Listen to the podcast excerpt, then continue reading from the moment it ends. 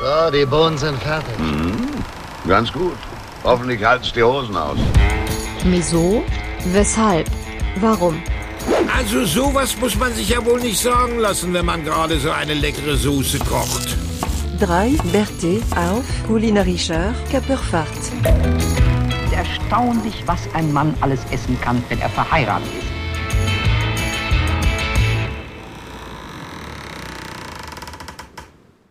Ladies and Gentlemen, ihr hört Wieso, Weshalb, Warum, der kulinarische Podcast mit den drei Jungs aus der Kajüte, Folge 80. Und was wäre dieser Podcast ohne eine Vorstellungsrunde? Gut, dann fange ich einfach mal an mit der Vorstellungsrunde. Das war eigentlich die Überleitung, aber ihr seht ja, wir sind ja sehr professionell, haben uns gut vorbereitet, auch auf die Folge 80.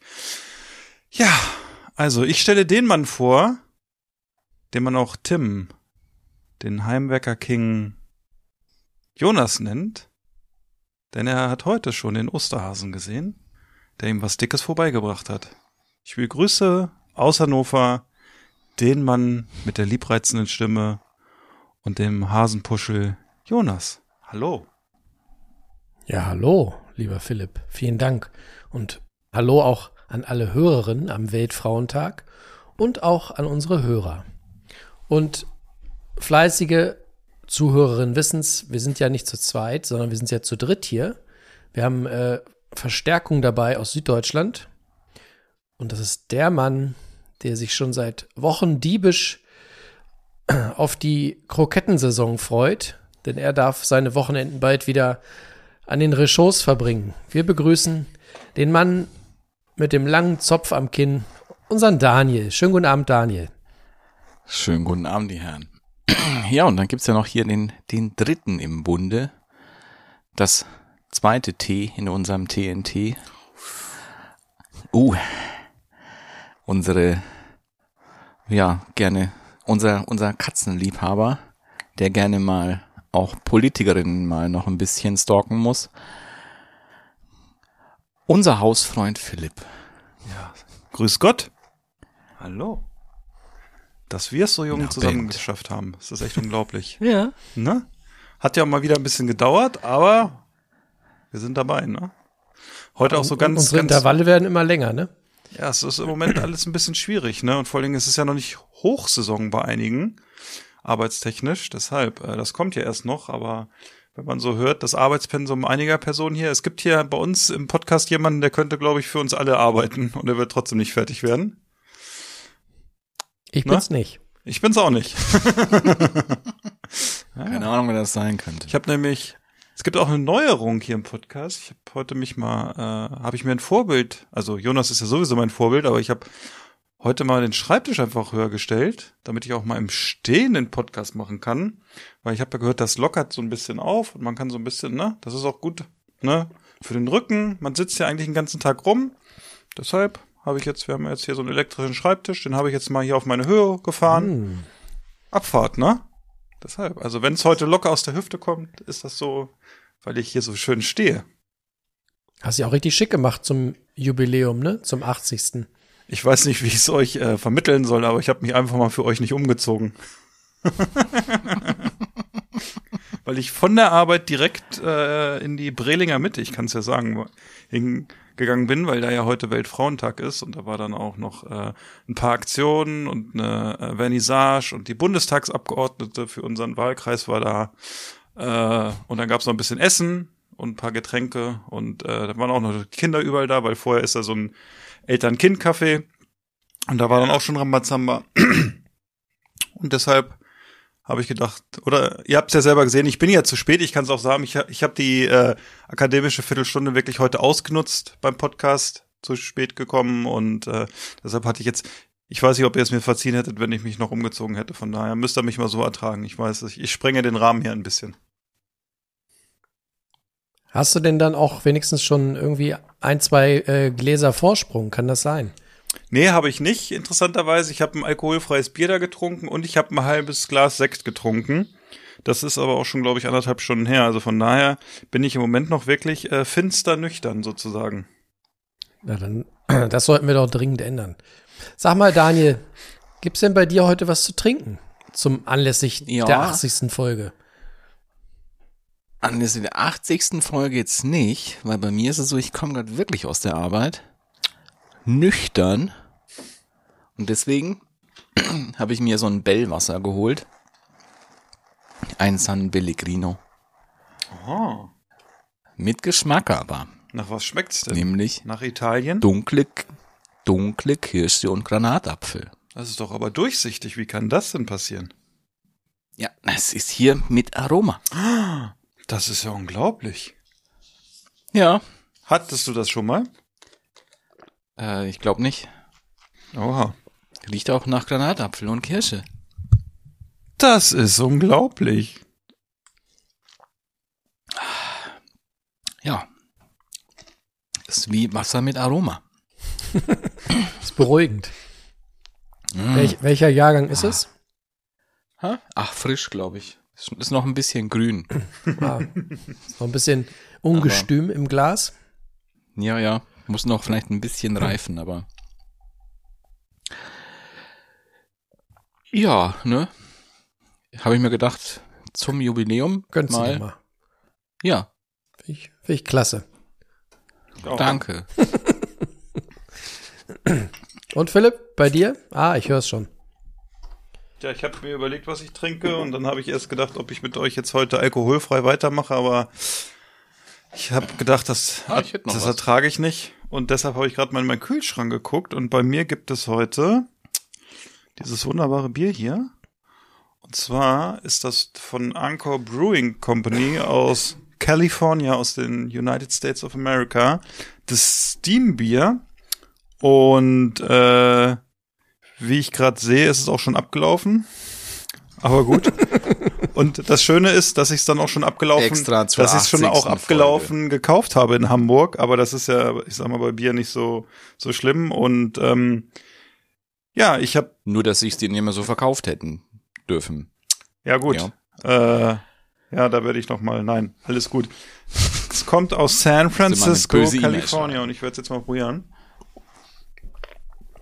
Mhm. So, und dann muss ich noch mal gucken, warum das Steambier heißt. Das schaue ich gleich mal. Aber auf jeden Fall kann ich sagen, dass es ein schön runder Geschmack ist. Zutaten sind äh, Wasser, Gerstenmalz, Hopfen und Hefe. Und äh, importiert über die Niederlande, über Handewitt zu mir nach Hause. Und ja, ist auf jeden Fall ein schön weiches, weiß nicht, Richtung Pilz vielleicht, na, wobei. Ich werde gleich nochmal einen kleinen Background-Check machen, dafür hatte ich nicht die Zeit. Aber ähm, ja, kann man auf jeden Fall trinken. Die Flasche. Jonas, bei dir, was ist da im Glas? Ja. ja ich war ja vorhin unterwegs und habe die äh, Gunst der Stunde genutzt und äh, bin mal in einen ähm, auswärtigen Edeka rein und habe mir da mal das dortige Weinsortiment angeguckt und ich war äh, überrascht, möchte ich sagen.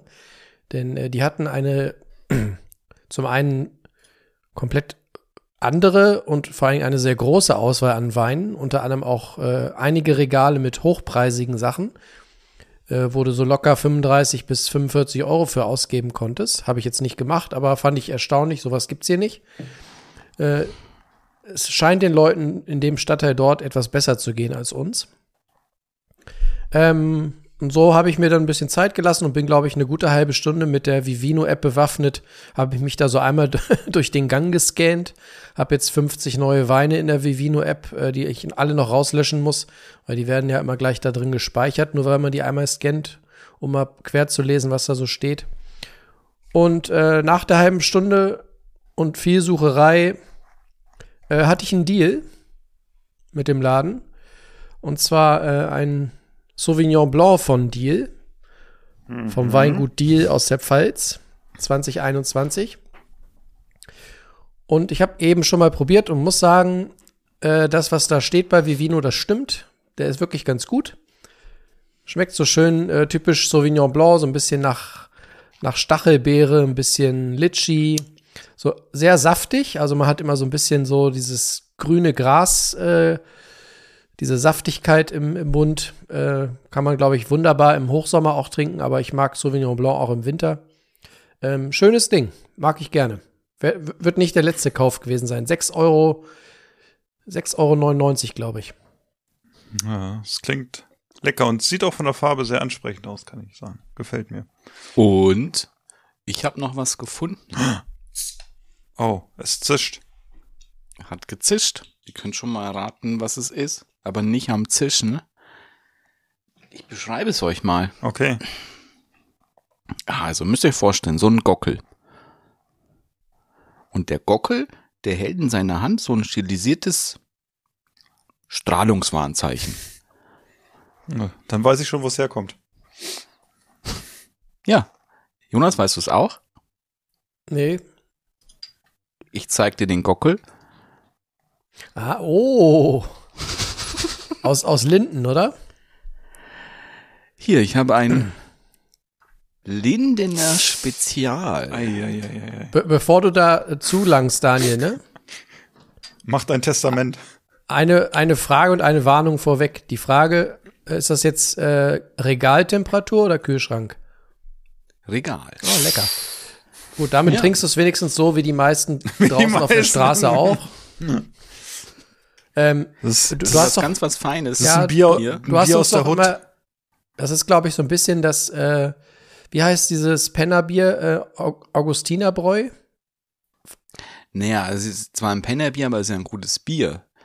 Was du meinst, ist sowas wie ah, Karlskrone. Ja, aber du hast mal, du hast schon öfters im Podcast eins getrunken, wo du mal gesagt hast, das wird auch auf der Straße getrunken in München und so. Ja, in München, aber das sind halt, aber das sind Menschen, die das Leben und Genuss verstehen. Okay. Daniel, musst, Kein- du, da, du musst, du, meinst, es das, musst du das eigentlich sagen, dass die Münchner Leben und Genuss zelebrieren? Ist das, muss man das irgendwie sagen, weil man sonst irgendwie Angst hat, dass man sich mit irgendwem verscherzt? Oder ist das wirklich so? Nö. Ne? Okay. Nö, an sich sind, also Münchner sind im Normalfall Ganz okay. Arschlöcher. Ach so, ja, gut. Ja. Aber Daniel, noch als Warnung vorweg, der, Ja. der normale Käufer von Lindner ist eher so der Wirkungstrinker. Okay. Na, dann, dann Soll ich Prost, dann also ne? Tornado machen? ja, ja. Bin mal gespannt auf dein Urteil. Also ich trinke das nicht hier, obwohl ich das quasi überall an jeder Ecke kriegen würde. Ich kaufe mir das nie. Hab's jetzt aber auch schon länger nicht getrunken. Vielleicht ist es besser geworden, man weiß es nicht. Na, ist so ein bisschen dünn. Hm. Ja, es macht, Erinnert nach so. zwei Drittel macht es auch blind, aber das ist nicht so schlimm. Du brauchst deine Augen als Fotograf ja nicht. Schon so ein bisschen irgendwie auch an Ötti und so. Ja, es liegt vielleicht auch daran, dass es warm ist. Hm. Also als ich das letzte Mal getrunken habe, das dürfte so Ende der 90er gewesen sein, Anfang 2000er, da hatte man nach dem Trinken von Lindner immer so ein, Schädel. so ein, Pe- so ein Pelz auf der Zunge. Ist der immer noch da?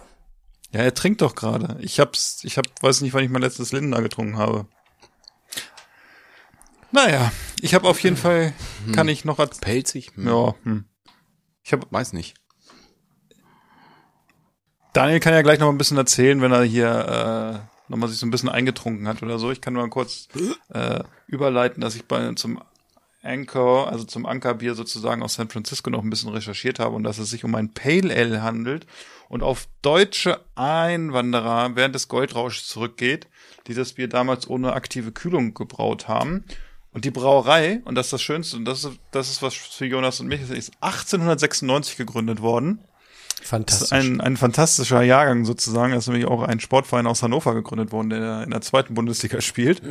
Und ähm, ja, das Bier wurde damals äh, auf dem Dachboden ähm, äh, gekühlt sozusagen in der windigen Bucht. Und dann ist halt der Dampf von der Brauerei da immer durchgezogen. Und dann haben sie sich diesen Namen relativ früh auch patentieren lassen, dass es sich um ein Steambier handelt. Und äh, ich muss sagen, geschmacklich ist das gut.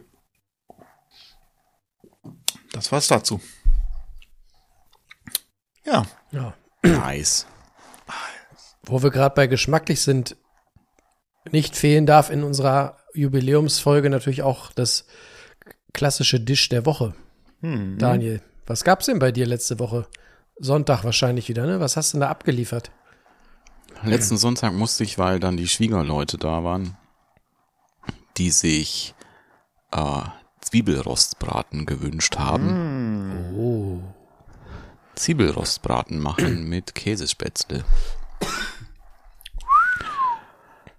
Ja, Zwiebelrost, also gut, war Fleisch, war ganz okay. Ähm, esse ich ja nicht mehr so, Mhm. aber es gab dazu, was halt eben aufwendig war. Ich musste dazu, weil das, das gab's da schon mal und das fanden sie auch so toll, ähm, war die Soße. Das war nämlich eine Demiglas, die ich dann ähm, am Samstag schon anfangen musste. Ich konnte sie aber erst anfangen um 23 Uhr, weil ich dann aus der Arbeit nach Hause gekommen bin. Und ja, das war so Standard. Wir haben es jetzt aber ohne Kalbsknochen gemacht, weil wir keine gefunden haben. Deswegen gab's nur ähm, Markknochen und Rinderknochen. Und ihr habt ihr schon mal eine Demiglas gemacht? Nee. Ne, noch nie. Dazu nimmst du dir ein paar Knochen, rüstest die im Ofen an. Während die im Ofen anrüsten, machst du in einem separaten Topf, der möglichst groß sein sollte, noch ein paar Karotten klein, Zwiebel klein und Stangensellerie. Das wird dann angerüstet, noch tomatisiert und dann mit sieben Liter kaltem Wasser aufgegossen. Dann kommt hinzu die jetzt wahrscheinlich dunkel gerösteten Knochen. Dann kommt noch Lorbeer und Pfeffer mit dazu. Und dann kocht das erstmal für so zehn Stunden. Ach, da bist Und du, dann macht man aber dann bist du ins Bett gegangen.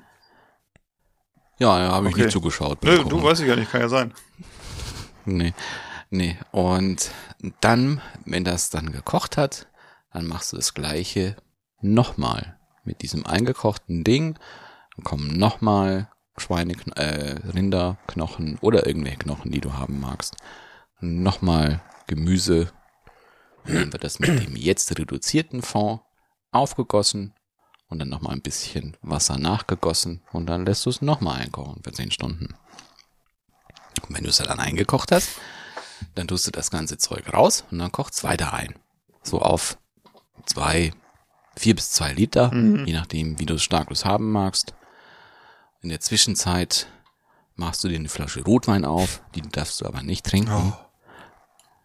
Weil in die, da kommt nämlich noch, da kommen noch Schalotten rein, dann lässt du den Rotwein auf so die, gut die Hälfte einreduzieren, der kommt auch mit in den, in die Demiglas und das reduziert dann zusammen nochmal ein. Und dann wird es abgeschmeckt. Also Kochzeit der Soße zwölf Stunden. Mal zwei. Ah. Ist das schon in dem äh, Jahrgangskochbuch von den Stadtwerken Augsburg drin, das Gericht? Nee, das ist ja nur auf so einer ganz kleinen Flamme. Das ist ja nur, das blubbert ja nur so ein bisschen vor sich hin. Das, das kocht nicht wallend. Hast Ah. keine eigene Gaspipeline für das Gericht legen lassen? Nee, wir haben ja kein Gas. Das ist Gas ist, kannst du heutzutage nicht mehr machen. Wir kochen mit Fernwärme. Nein. Deshalb dauert es auch so lange. Ja, genau. Und ähm, der heimliche Star waren aber die Käsespätzle, die ich gemacht habe. Ich dachte, die Flasche Ich hab sie Rotwein. dieses Mal.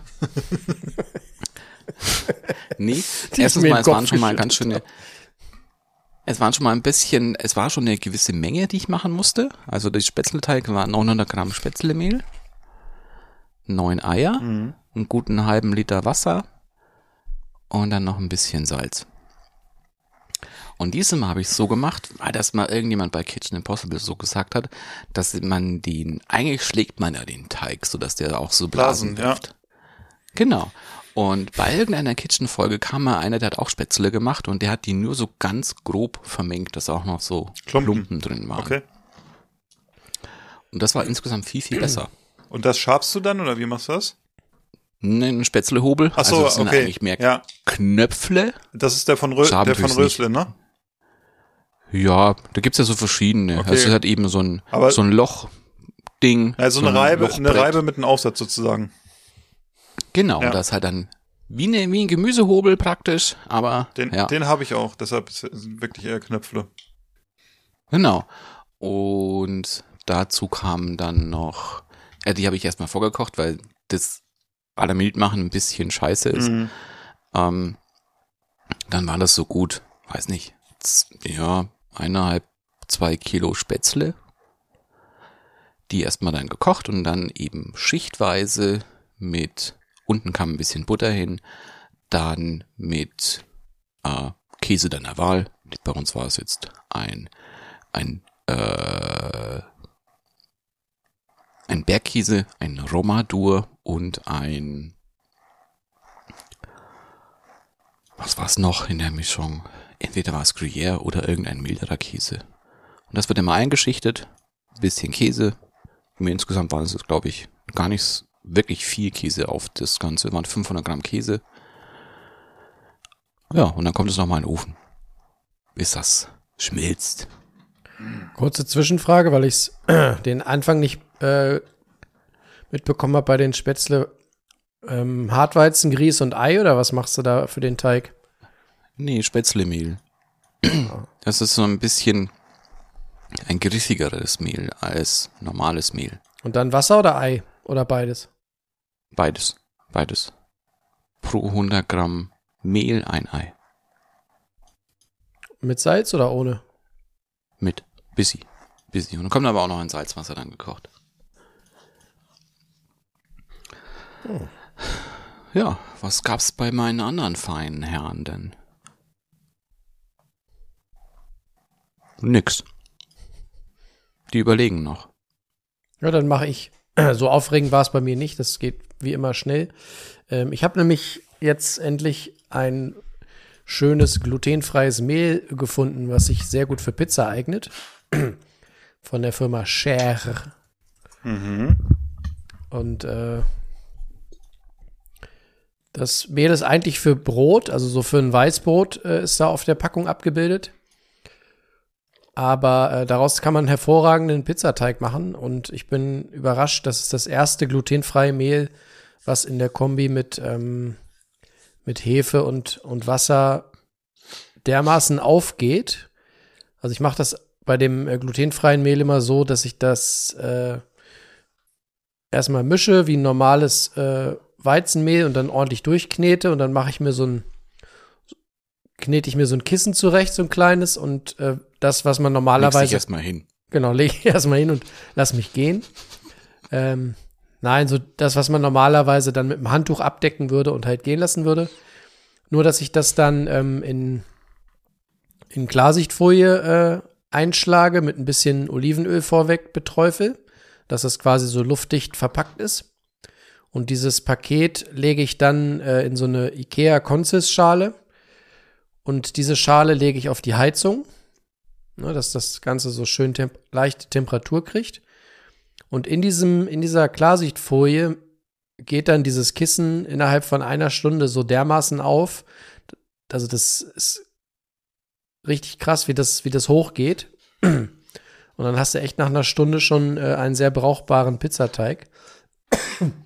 Äh, es wäre jetzt übertrieben, wenn man behaupten würde, dass der so geil Blasen schlägt wie, wie ein normaler. Wobei die Frage wäre mal, wenn ich das über Nacht im Kühlschrank gehen lasse, wie, wie das dann kommt. Muss ich noch mal machen. Aber das war jetzt schon äh, Next Level für glutenfrei. Normalerweise war der glutenfreie Pizzateig immer sehr, naja, sehr langweilig, flach, keksig. Das war jetzt schon, äh, schon eine Spur näher dran an, an Weizenmehlteig. Das war schon echt gut.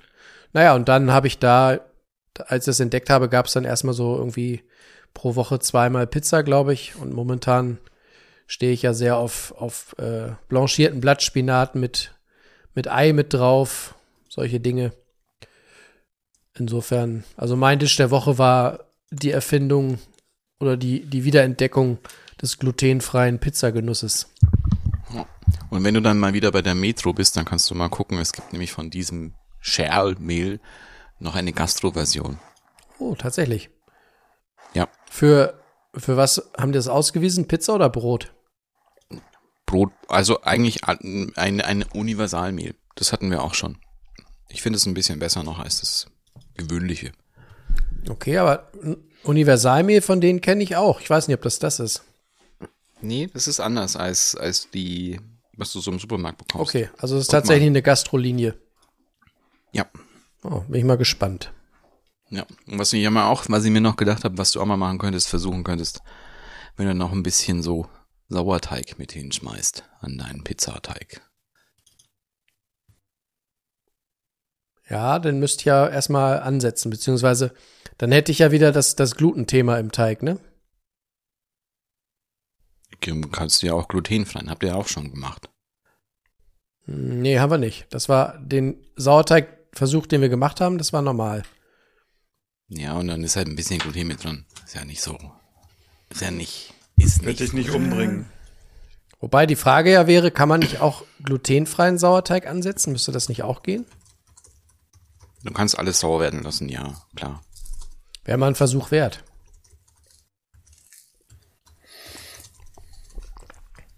So, der Philipp. Ja, bei mir gab es, ich habe ein bisschen überlegt, aber auch wir haben jetzt die Woche nicht ganz so viel oder letzte Woche gekocht, aber ich hatte davor die Woche habe ich ähm, gab es bei uns eine Frittata am Wochenende. Also ich hatte vorher ein bisschen Blattsalat gemacht mit so ein bisschen Ziegenkäse angegratiniert und ein bisschen Walnüssen, das war sehr lecker.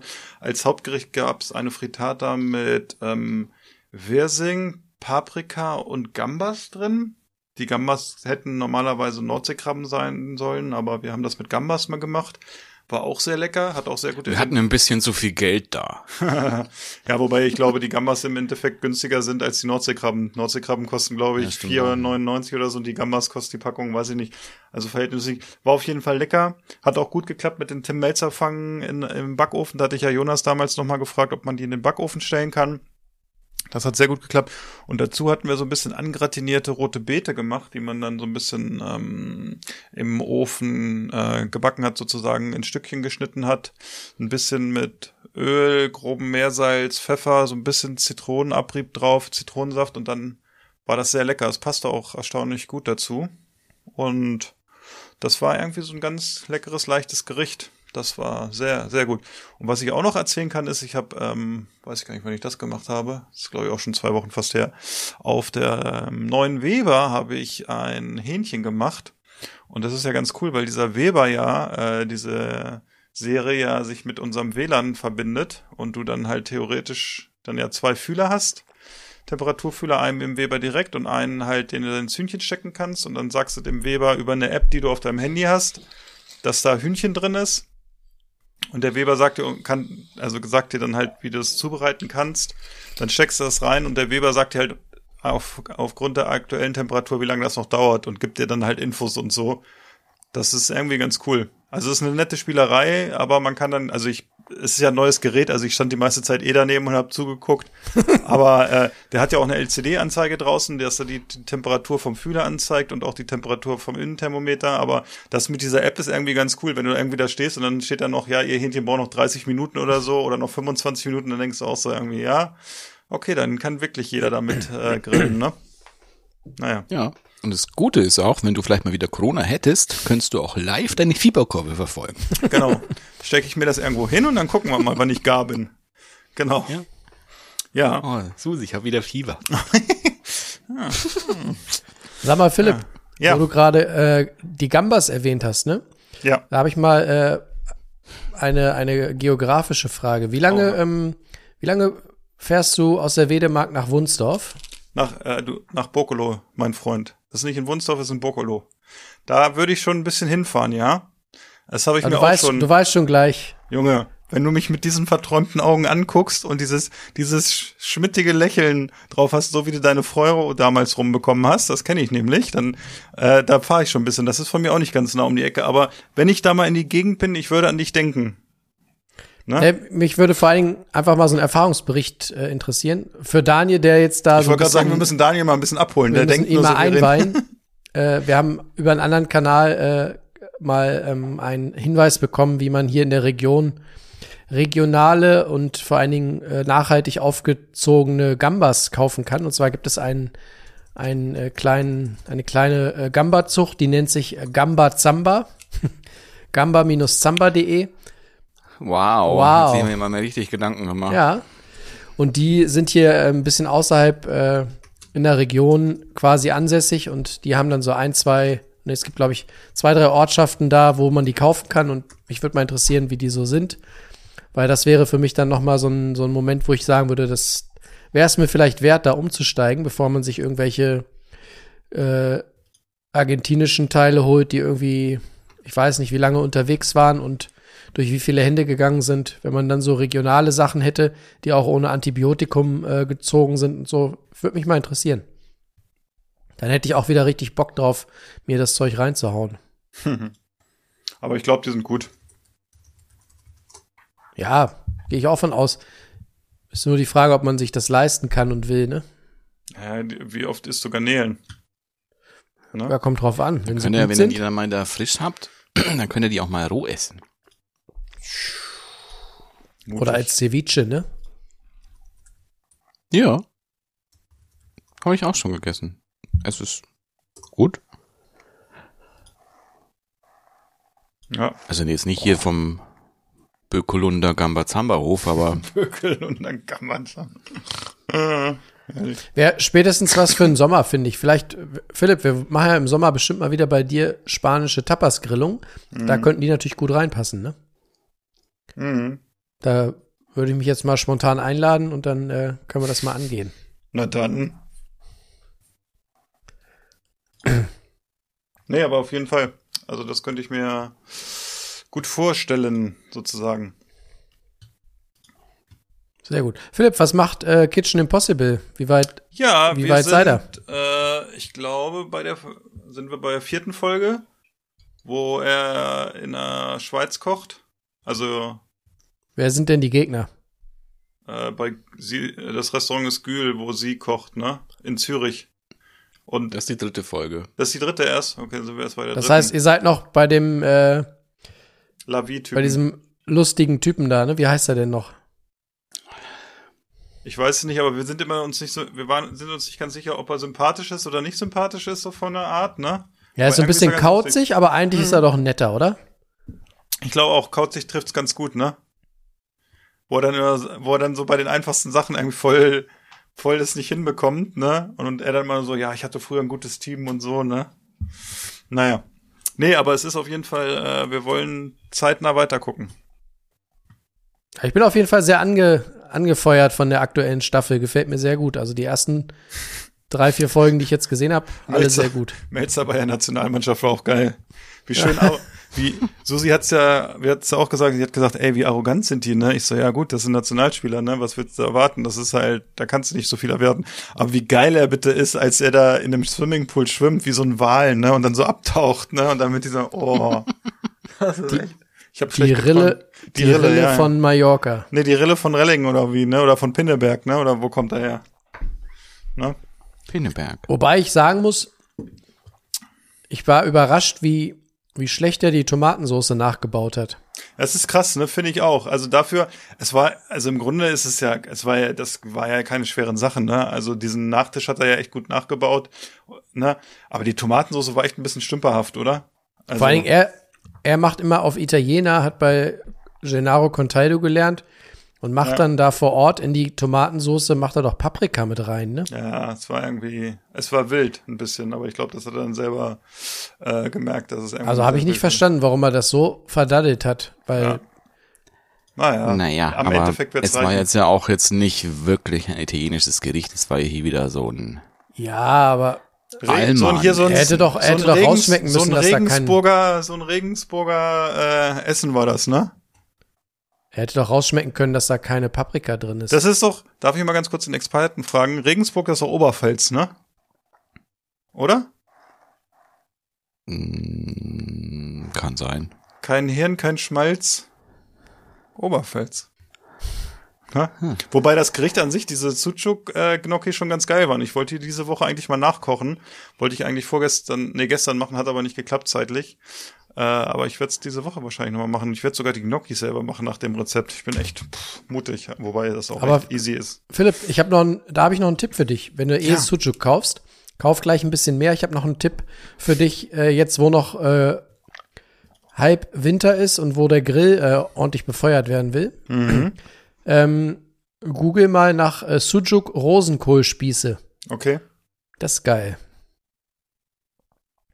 Das ist schön vom Grill. Die werden vorher so ein bisschen mariniert in so einer, in so einer Marinade mit süßem Senf. Mhm. Das ist richtig lecker, muss man machen. Jetzt, wo es noch Rosenkohl gibt, hau das mal Okay. auf den Grill. Das ist geil.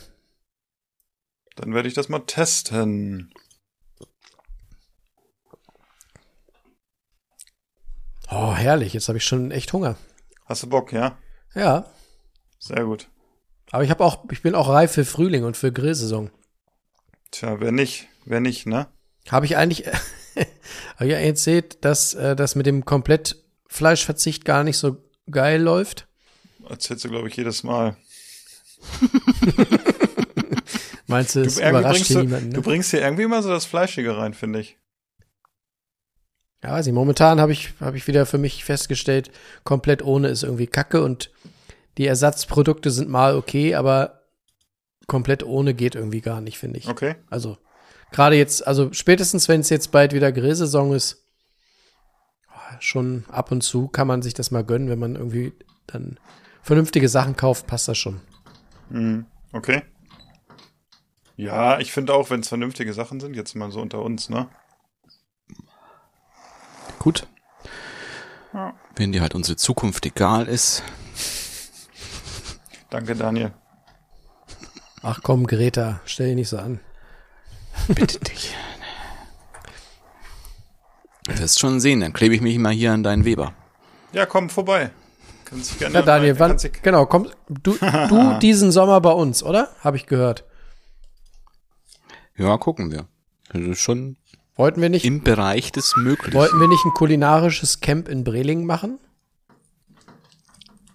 Vielleicht kommt der Düsseldorfer auch. Dann machen wir so Oha. zwei, drei Tage Kochen und Grillen im Garten Uh. bei Philipp. Meinst du das?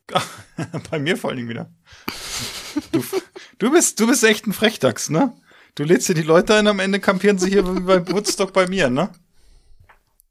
Vor allem mache ich das am liebsten on air, weil dann ist die Fallhöhe höher. Ja, ich kenne dich. Na, ich finde, Daniel könnte dieses Jahr endlich mal vorbeikommen. Selbst die Nachbarn fragen schon. Welche? Muss ich wieder zu euch kommen. Also ich kann auch mal zu dir kommen. Ist kein Thema. Wir sehen uns ja eh dieses Jahr. Ja, vielleicht sehen wir uns noch mal, Zweimal. wenn du willst. Ja, Philipp, wir können auch mal hochfahren, ne? Runter, runter. Ja, runter. Hoch, runter. Das können wir auch gerne machen. Putz munter rauf und runter. Du bist ja also heute gut drauf. Finde ich gut. So. Ja. Ich habe auch noch ein, Hartes, ich, ich habe Ja. ja. auch noch ein äh, schmissiges Thema für heute, ne? wollte ich gerade Ja, fragen. wollte ich auch fragen. Bevor das untergeht, weil wir haben ja extra unsere, unsere ähm, breit gefächerte Instagram-Community gefragt, was sie denn eigentlich davon halten und äh, das Na, du soll hast ja jetzt nicht all- untergehen, ne? Du hast ja all- alle gefragt, die irgendwie bei drei nicht auf den Bäumen sind, ne? ja. Habe ich gesehen heute.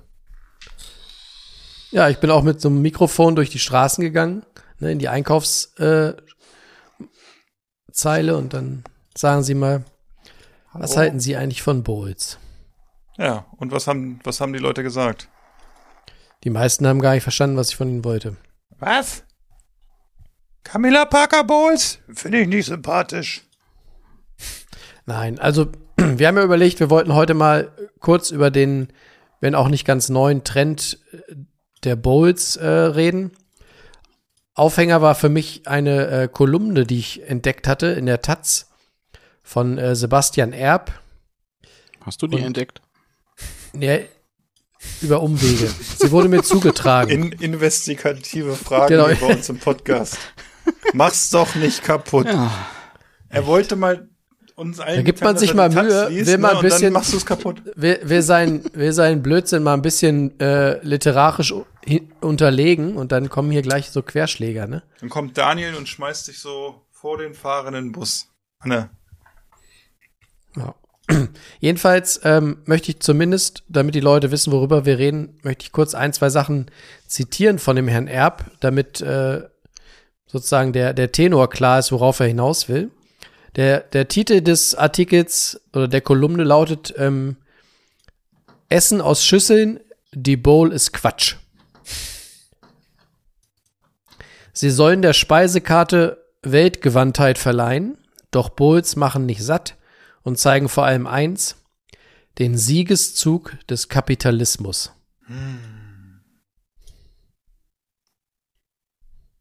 So, und was sagt er noch? Das will ich noch kurz zum Besten geben und dann steigen wir da mal ein.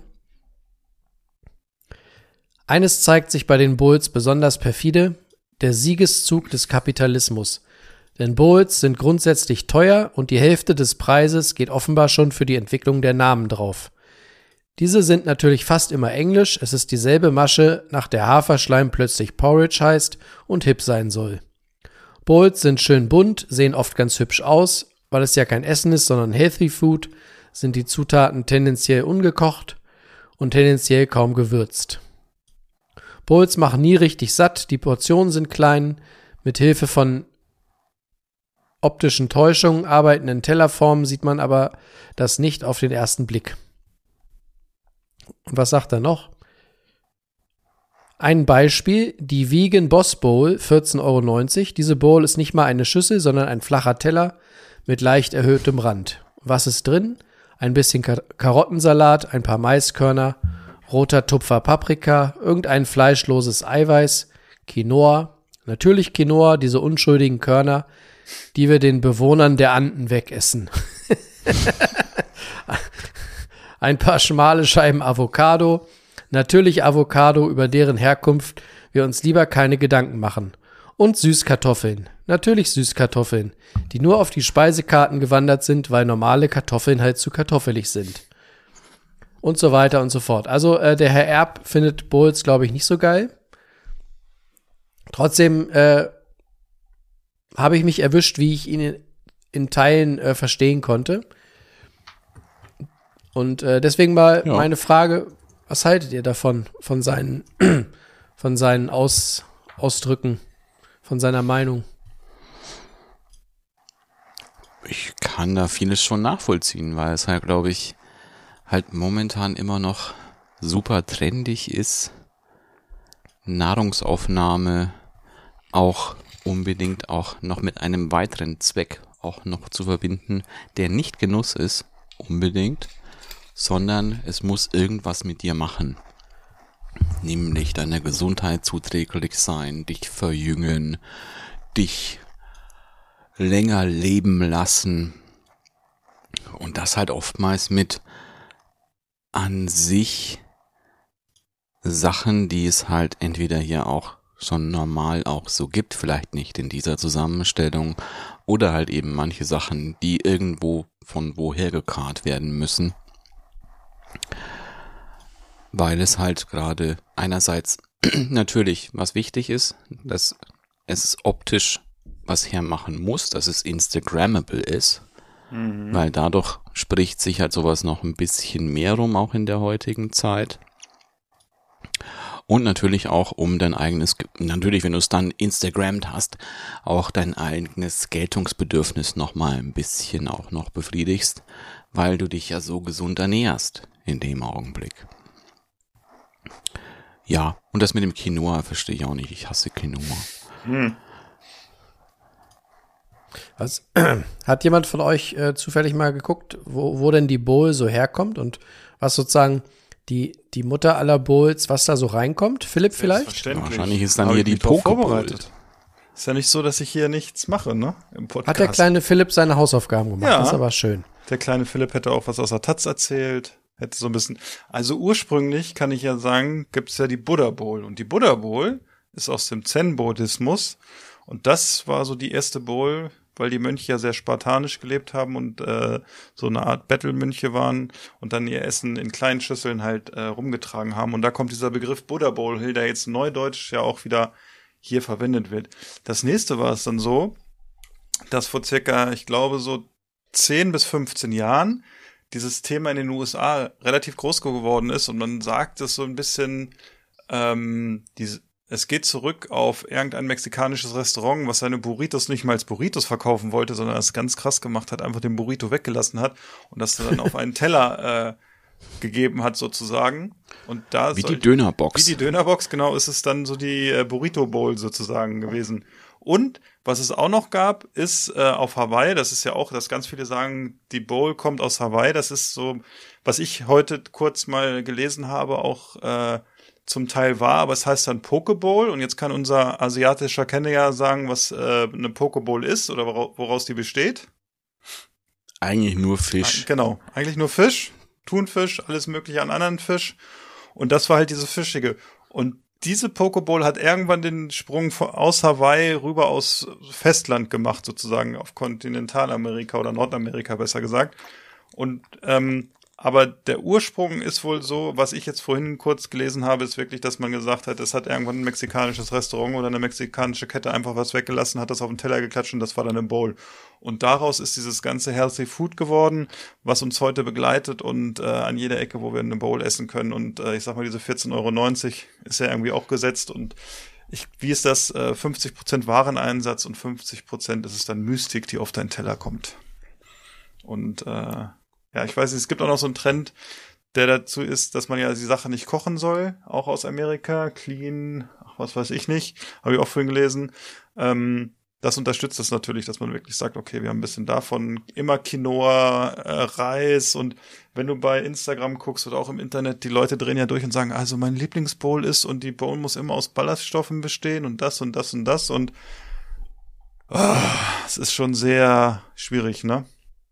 Aber sag mal, wenn jetzt, ne, nehmen wir mal, wir bleiben mal in Deutschland, für mich gefühlt kam so der, der erste Hype an Bowls war so die Pokeball und da hieß es immer, die, die kommt so aus dem hawaiianischen Raum. Ist das richtig?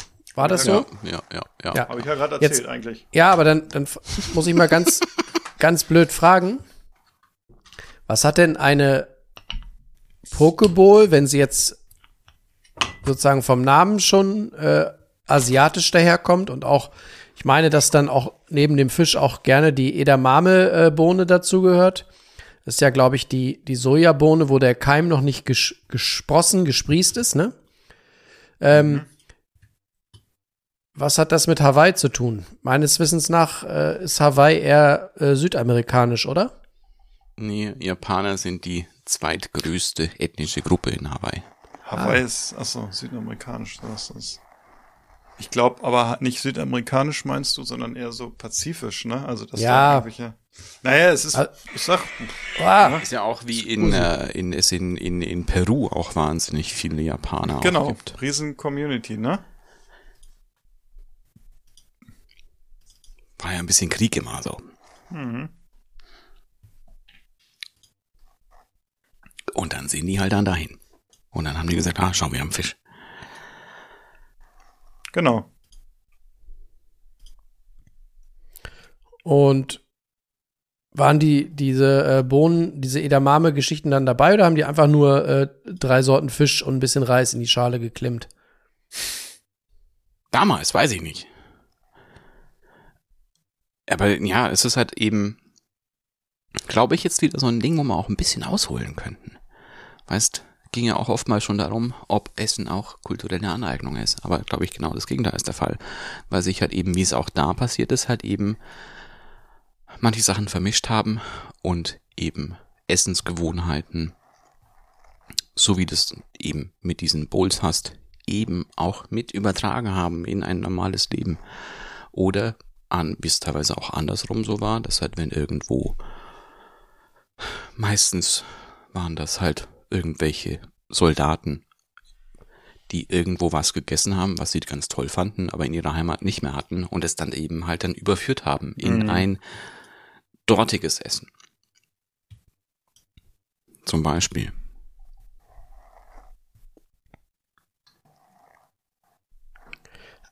Warum ich dieses Thema ja eigentlich auch gerne äh, in den Ring werfen wollte, war, dass ich das Gefühl habe, dass wir in Deutschland sehr gut darin sind, fremde kulinarische Kulturen zu übernehmen und sie, bevor wir sie überhaupt richtig und authentisch umsetzen, sofort eindeutschen, simplifizieren und quasi die Hemmschwelle oder den Zugang so niedrig gestalten, indem wir einfach substituieren. Sprich, wir, wir tauschen die, die, die au authentischen Originalzutaten einfach in ge gewohnte, ähm, gewöhnliche, alltagstaugliche Dinge aus und machen sie damit den Leuten zugänglich. Und ich glaube, das ist der Punkt, der mich an diesem an diesem Wort Bowl mittlerweile schon so leicht reizt, dass ich das Gefühl habe, an sich finde ich das Konzept ganz cool. Und natürlich habe ich auch schon mal irgendwie zu Hause mir irgendwie äh, irgendeinen Salat und so ein paar einzelne Zutaten In eine dazu Schüssel gemacht. getan und das Genau, in eine Schüssel und dann habe ich das irgendwie, habe ich gedacht, geil, jetzt habe ich eine Bowl gemacht. Aber wenn ich so länger drüber nachdenke, dann ist das eigentlich so typisch deutsch, dass wir immer glauben, wir müssen alles irgendwie eindeutschen und können dann fancy schmancy mit, mit, mit einer Bowl äh, bei Instagram hausieren gehen. Dabei haben wir eigentlich nur einen nur einen Chefsalat in eine Schüssel getan. Ne? Also äh, wenn du irg irgendeinen Blattsalat, eine Dose Mais, eine Dose Kidneybohnen und ein paar Würfel Tofu in eine Schale klemmst, dann kannst du ja in Deutschland behaupten, das ist äh, eine Bowl, ne? Ja. Und das, ich weiß nicht, wie es euch, euch geht, ich krieg da immer so einen latenten Fremdscham oder mich, mich nervt das an, dass wir Deutschen da so, so stumpf sind. Ja, ich glaube, es ist jetzt nicht nur auf Deutschland auch bezogen, weil wenn du das halt eben weiter ausdehnen möchtest auf irgendwelche anderen Sachen. Ich glaube, die meist vergewaltigsten, Küchen, die du so findest, ist einerseits die asiatische Küche und die mexikanische Küche. Weil es einerseits halt eben auf ein ähm, ausgelevelt wird, dass es eben nicht zu scharf und nicht zu speziell in der Konsistenz ist und gerade bei asiatischem Essen und bei mexikanischem Essen ist es halt eben so dieses texanisch-mexikanische Essen und hat nicht wirklich was mit normalem mexikanischen Essen zu tun. Also wenn du, wenn du einem klassischen oder einer deutschen Instagram äh, Schönheit sagen würdest, mach mal eine, eine mexikanische Bowl, dann haut die dir da Kidneybohnen, vielleicht ein bisschen Hack in Tomatensoße und ein paar Taco-Chips rein, ne?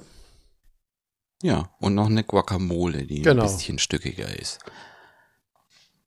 Philipp, was ja, sagst du dazu? Halt eben, Ja, ich weiß nicht, ich finde, ähm, dass die, ähm, also dieses Eingedeutschte, da gehe ich nicht so ganz mit, was du gesagt hast, weil ich glaube, das wird jeweils auf den jeweiligen, also die Gerichte, klar, wenn ich jetzt irgendwie eine Bowl mit Currywurst mache, dann ist es eingedeutscht, aber die Gerichte, glaube ich, werden, oder Gerichte aus dem Ausland oder international, werden halt eingedeutscht, damit die hier bei dem Verbraucher, der seine gespann, äh, bestimmten Geschmacksrichtung kennt, dass das funktioniert halt, das Gericht, ne? Ähm, ich sag mal, wenn du hier asiatisch essen gehst, ist es in no- 95 Prozent der Fälle, ist es nicht authentisch asiatisch. Wenn du jetzt zu so einem Standard-Chinesen auf ein Dorf gehst als Beispiel, ist es nicht chinesisch, weil A ist dieser Markt von China und äh, das Land so groß, das kann gar nicht alles abgebildet werden. Und B ist es auf den Geschmack angepasst, weil sonst die Schärfe, damit könnten viele von uns gar nicht umgehen. Und ähm, da zum Beispiel, als wir in San Francisco waren und wir sind asiatisch essen gegangen und die haben ja auch eine sehr große chinesische Community da oder asiatische Community und du gehst da in den Laden und es schmeckt alles ganz anders. Die gleichen Gerichte schmecken ganz anders wie in Deutschland. Gibt's vielleicht auch zum Teil gar nicht und es ist ganz anders gewürzt, einfach weil es auf einen anderen Geschmack eingestellt ist und auf den ursprünglichen asiatischen Geschmack dieser Community, die in den USA lebt. Genauso wie es hier ist. Und ich glaube, das hat, ist kein deutsches Problem, das ist generell in den Ländern so, weil wenn du wirklich hier einen authentischen Laden aufmachen würdest, dann würdest du vielleicht 10% von Kunden haben, die das akzeptieren und mögen und der Rest würde sagen, oh, schmeckt nicht, ne? Also, es sei denn, du wohnst jetzt in solchen Bastionen wie zum Beispiel in Düsseldorf mit der japanischen Base da, äh, da wo viele Chinesen sind, vielleicht auch Thailänder, Vietnamesen und so weiter, wo wirklich da noch diese originale Küche ist. Oder ich war in Hamburg in der Nähe von der Messe an der Schanze, da ist wirklich, sind auch äh, Vietnamesen, die kochen, die wirklich sehr authentisch kochen. In Hannover gibt's auch ein, zwei Läden, die vietnamesisch authentisch kochen. Das ist halt was anderes. Deshalb finde ich auch dieses Thema Bowl, klar, es ist mit Sicherheit ein Tick eingedeutscht in manchen Bereichen oder auch wo andere Länder sagen würden, oh Gott, wie kann ich das als Bowl verkaufen? Aber ich glaube, es ist kein, äh, es ist kein generelles Problem, was wir in Deutschland haben. Ich glaube, das ist in vielen Ländern so. Na, und ich finde dieses Bowl-Thema, es wird halt sehr ja, hochpreisig verkauft, was, äh, ja, weiß ich nicht, was, was auch günstiger gehen würde, einfach um auf diesen Hype-Train äh, aufzuspringen und zu sagen, hey, guck mal, wie toll dieses, was äh, ihr auch gesagt habt, Instagrammable, ich mache davon ein Foto, mach drei Dosen auf und sieht einfach toll aus und alle sagen, oh, die kann ja kochen. Ähm, ja, das ist irgendwie für mich so dieses Bowl-Thema. Ich esse gerne mal eine Bowl. Das ist so. Ich habe da auch meine Preisgrenze und wie gesagt, ja, muss man, muss man durch, glaube ich. So schon Weizer. Aber alkoholfrei trinke ich jetzt, kann ich sagen. Ja Bernsteinweizen auch- alkoholfrei. Wir haben ja auch unsere Instagram-Community gefragt, was sie denn von Bowls halten. Und äh, vor allen Dingen, viel wichtiger, die Frage, was denn für, für sie äh, in eine gute Bowl eigentlich reingehört. Und äh, so viel sei schon mal vorweggenommen, es ist weder Mais noch Thunfisch, das ist schon mal beruhigend. Und zwar hat unsere äh, liebe Zuhörerin äh, Susanne hat gesagt, für sie gehört in eine Bowl lecker Reis, Algensalat, Bohnen und ein Yummy Dressing. Und unsere treue Hörerin Julia hat gesagt, wichtig bei einer Bowl ist eine gute Soße. Hallo Julia. Daniel, was hast du schon äh, in Augsburg eine Bowl gegessen? Nee, noch nie. Aber hast schon, gibt es Läden, die das anbieten? Hast du schon gesehen? Ja, klar. Und habt Ja, ihr da auch, habt ihr da auch, äh, sagen wir mal, schlimme Abwandlungen oder sind das alles Läden, die versuchen, das einigermaßen authentisch darzubieten? Also von einem, was heißt authentisch? In einem ist es halt dann sehr gesundheitsoptimiert. Halt eben mit so ganz frischen Zutaten und so. Und was machen wir irgendwie ein Falafel oder noch hier so ein Pilzbratling oder so. Und es scheint aber auch so, so ein, ein ähm, Pokeball-Laden zu geben. Und da bin ich mir jetzt nicht so ganz so sicher. Ich dachte eh schon, also der, ich, ich war jetzt verwundert, dass es den überhaupt noch gibt, weil der hat irgendwie auch vor, weiß nicht, zwei Jahren aufgemacht und ich hätte dem jetzt, glaube ich, jetzt nicht so ganz eine Zukunft prognostiziert, aber es gibt es anscheinend hier. Aber ich, ich würde es, glaube ich, aus mehreren Gründen nicht unbedingt essen. Ähm, ah, ich sehe gerade, die Domain gibt's schon gar nicht mehr. Aber es soll geöffnet sein. Spricht für die Bowl. Ähm, aber nee, die sind, glaube ich, nur zu diesem Knebelverein gewechselt.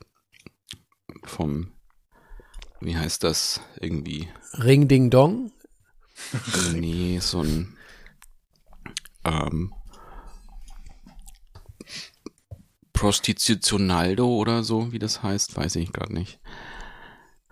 Darf ich zwischendurch diese ganz kurz, auch wenn so. wir bei Bowl sind, ich möchte kurz noch mal Werbung machen für den Sauvignon Blanc vom Weingut äh, Deal. Das ist ein richtig guter Deal. Schmeckt echt geil. Muss jetzt aufpassen, dass ich nicht die ganze Flasche trinke. Dann ist morgen wieder ein bisschen anstrengender, ne? Morgen früh. Dann ist morgen wieder Karneval in der Rübe. Äh, Ich wette, um das nochmal abzuschließen zum Thema Bowl, mh, was mich daran, glaube ich, so stört oder warum, worüber ich mich so schön amüsieren kann, ich wette, wenn du in Hannover mal auf Suche gehst und alle Bowl-Läden abklapperst, du wirst mindestens einen Laden finden, wo du so ähm, Motto- oder Länderbowls findest. Ne? Der bietet dann eine griechische Bowl an mit Schafskäse, Oliven und, und Weinblättern. oder eine türkische Bowl oder eine italienische. Und das sind so, das sind eigentlich die Punkte, die mir dabei so auf den Zeiger gehen, dass, dass die Leute immer glauben, nur weil sie ihre Standardzutaten irgendwie in ein neues Format pressen, können sie da mitschwimmen auf diesem Hype. Ne? Und das sind eigentlich die Punkte, die mir so auf, auf den Sack gehen dabei in Deutschland, dass, dass man so, weiß ich nicht, immer meint, man müsste bei allem mitmachen und im Endeffekt doch immer den, den gleichen Käse verkaufen. Das finde ich eigentlich so das. Burgerlokale.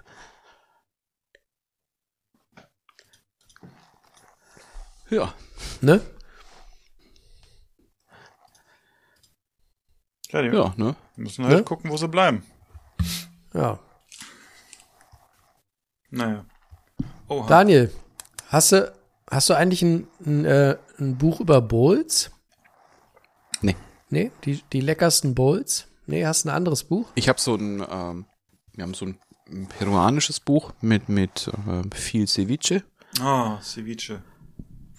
Macht man auch in der Schüssel, aber nee, ich habe was anderes für euch. Ja, Von, jemand, von jemandem, ja, wenn das, den, wenn der Fisch nicht mehr so frisch ist nach dem Ceviche, macht man auch in die Schüssel, ne? ja, ist ein Kreislauf, ne? Das ewige Leben. so, ich habe hier ein Buch von jemandem, Den habt ihr erst letztens gesehen. Dieter Bohlen. Ronaldo. Fast. Ronaldo. Habe ich auch, aber das ist es nicht. Wir haben hier nämlich Cuisine Ah, Elios Kahn. Ah, von Elif Elif Oskan. Oskan. Er ist einfach, ne? Er kann's. es ist eine Sie. Ja. Ob Mann, ob Frau, Daniel kann's. Ja, ne? Ja. Also es ist so ein bisschen, ich bin ein bisschen zwiegespalten mit dem Buch. Ich finde es ganz schön. Es ist manchmal ein bisschen sehr basic auch. Ähm, also mein, klar, die türkische Küche ist, glaube ich, jetzt nicht unbedingt super vegetarisch geprägt. hm. Aber wenn du hier im Buch als vegetarische Gerichte, ich muss es schnell suchen. Das, ich Ist zu gut, ich sagst du. fand's ein, ich fand's ein bisschen ähm, schwierig. Also unter den vegetarische Lieblinge hat sie drei. Oh Mann, nee. Oder? Nee, sind sogar noch ein paar mehr. Jajik, Krautsalat Fünf. und Weinblätter. Nein, nein. Blumenkultursu. Tursu ist so, eigentlich so eingelegtes, eingelegte Mixed Pickles eigentlich. Das gibt's. Was ich wirklich beschämend fand, dass es überhaupt in einem Kochbuch sein muss. Zwiebelblume. Eine Zwiebelblume. Zeig mal das Foto. Das ist einfach eine aufgeschnittene Zwiebel, die man in den Ofen tut. Ach du meine Nase. Wir haben noch, wir haben Ja. noch 30 Seiten, die müssen wir füllen. Da fand ich jetzt ein bisschen. Und das war jetzt wieder okay, ein, ein gegrillter. Das heißt, weil die ist ja Schweizerin, die sagt dann Lattichsalat Oh, Salat. mit Tahin-Dressing. Dann noch so eine, eine Form von, von Kartoffeln, die auch ganz gut war. Aubergineneintopf, der auch ein bisschen basic war. Ein Bulgur-Pilaf und noch einen anderen Pilaf. Ähm, was ganz schön ist, dass sie ihr, das, das hat mich wirklich, mich wirklich interessiert, wie ihr, ähm, weiß nicht, hast du das schon, hast du, ja, das hat der Philipp schon gesehen dann, ne? Jetzt verrate ich nichts. Nee, ich mit, bin ich durch. Okay. Ähm, sie hat, da ist nämlich das Rezept für die Schießköfte mit drin. Hm. Das fand ich gut. Und es ist auch noch das für äh, das Marcus Bayildi. Ist auch mit drin. Fand ich auch ganz nett. Sehr gut. Wie, wie war noch die Übersetzung? Ähm, Markus lacht oder so. Markus fällt in Ohnmacht. Markus hat multiple Orgasmen. Irgendwie sowas. Aber an sich ganz schön. Auch sind halt auch halt eben so typische türkische Sachen auch mit drin. Aber ja, ist okay. Ist okay. sehr gut. Sorry, hast du das schon? Hast du das Buch schon länger oder hast du das jetzt Fanboy-mäßig? Nee, es kam jetzt erst raus. Hm? Das kam jetzt auch erst raus. Ich hatte das schon vorbestellt. Hm. Ähm, kam letzte Woche raus, glaube ich. Und hast du das vorbestellt, bevor klar war, dass sie bei Kitchen sind? Mm, naja, gut, ich wusste es halt, ich kannte die ja schon vorher. Hm. Eben durch ein anderes Format. Ähm, und dann kam das eben mit Kitchen mit dazu. Und das hatte ich dann schon recht schnell bestellt, als ich es gesehen habe, dass es da ist. Dass es, dass das kommt. Sagen wir so, Entschuldigung. Sag mal, ähm, wo wir gerade bei den äh, kulinarischen TV-Formaten sind. Aktuell läuft ja diese blöde äh, The Sweet Taste Staffel, ne? Kann das sein? Mhm. Wann gibt's denn wieder eine normale? Die gab's Wisst ihr doch das? Weiß erst. ich nicht. Ja. Gab, doch noch gar nicht so Habe ich auch noch nie geguckt. Weil Sweet Taste interessiert mich so gar nicht. Ich nehme es auf, ich habe es noch nicht geguckt. Mal sehen, ich guck mal eine Bin rein. ja nicht. Philipp ist ja bei uns hier im Podcast der Süße. Dani und ich sind ja eher so die Die herben Feinen. Ach so. Aber dafür verknusperst du ganz gerne hier mal diese Katjes-Einhörner. Du kleines Unicorn. Ja. Freunde, wir haben ja Ja. gesagt, heu heute eine kulinarische Stunde, ne? Das haben wir hinbekommen, würde ich sagen. Gibt wenn ja ich so auf noch Champions gucke. League gleich. Ja, du alter Bayern-Fan. Sch Schätzelein. Grevenbräucher Tagesch. Ah, Schatzelein, es war mir ein Vergnügen mit euch. Vielleicht, schaff, vielleicht schaffen wir es ja, äh, die nächste Folge in einer Woche zu servieren. Wie wäre das mal wieder? Ja, Mal wir, wieder ein wir, bisschen wir, wir, Wallung wir kommen. versuchen's, wir versuchen's, ne? Ja, kann man drüber diskutieren. Können ja mal eine Folge aus dem ICE machen, mal gucken, wie die wird. Wahrscheinlich so nicht so gut. Ja, wenn du halt immer WLAN hast, ne? Ich glaube, selbst das, wenn ich WLAN habe, heißt das nichts im ICE. Kannst dein, kannst deinen Webergrill mitnehmen. Stell ich mich ins Sportbistro und brutzel mal ein bisschen Stellst, ein paar stellst du Bratwürste. den Kaffee in den Garraum und steckst ein Thermometer rein. Ah, Sehr gut. Ja, das ist eine Idee. Und machen. ich werf mir jetzt noch ein paar Dinos in den Backofen. Ja, schieb dir mal ein paar Knusperdinos in den Backofen. Da bin ich gespannt. Ja, mache ich. Hast du wirklich So, gekauft? Freunde. Ja, Nein. Knusper. doch. Ey, da möchte ich gerne Schickst noch mal ein du- Foto sehen. Äh, Schick schickst du unserer. Instagram-Community auch noch ein Ja. Knuspervideo, ne? Ich finde auch Knusper, wie du so dem, dem Tyrannosaurus Rex den Kopf abknusperst nachher. Möchte ich gerne. Okay. So, Freunde. ihr Schnuffis. Ich danke euch. War schön Es hat mit Spaß euch. gemacht. Ja, Pupsis. war meine Ehre. Bis Benehmt denn, euch, ihr kleinen Häschen. Bis nächste Woche. Düsseldorf. Ciao ins Land. Ich will einen Hamburger, einen Cheeseburger, Riebelzwinge, äh, Zwiebelringe, einen Hotdog, einen Eisbergsalat und Lakritze-Milkshake. Ich finde, wir sollten gehen. Es ist mir hier zu laut. Ich kann nicht richtig kauen. Niemand wird gehen. Keiner wird bleiben.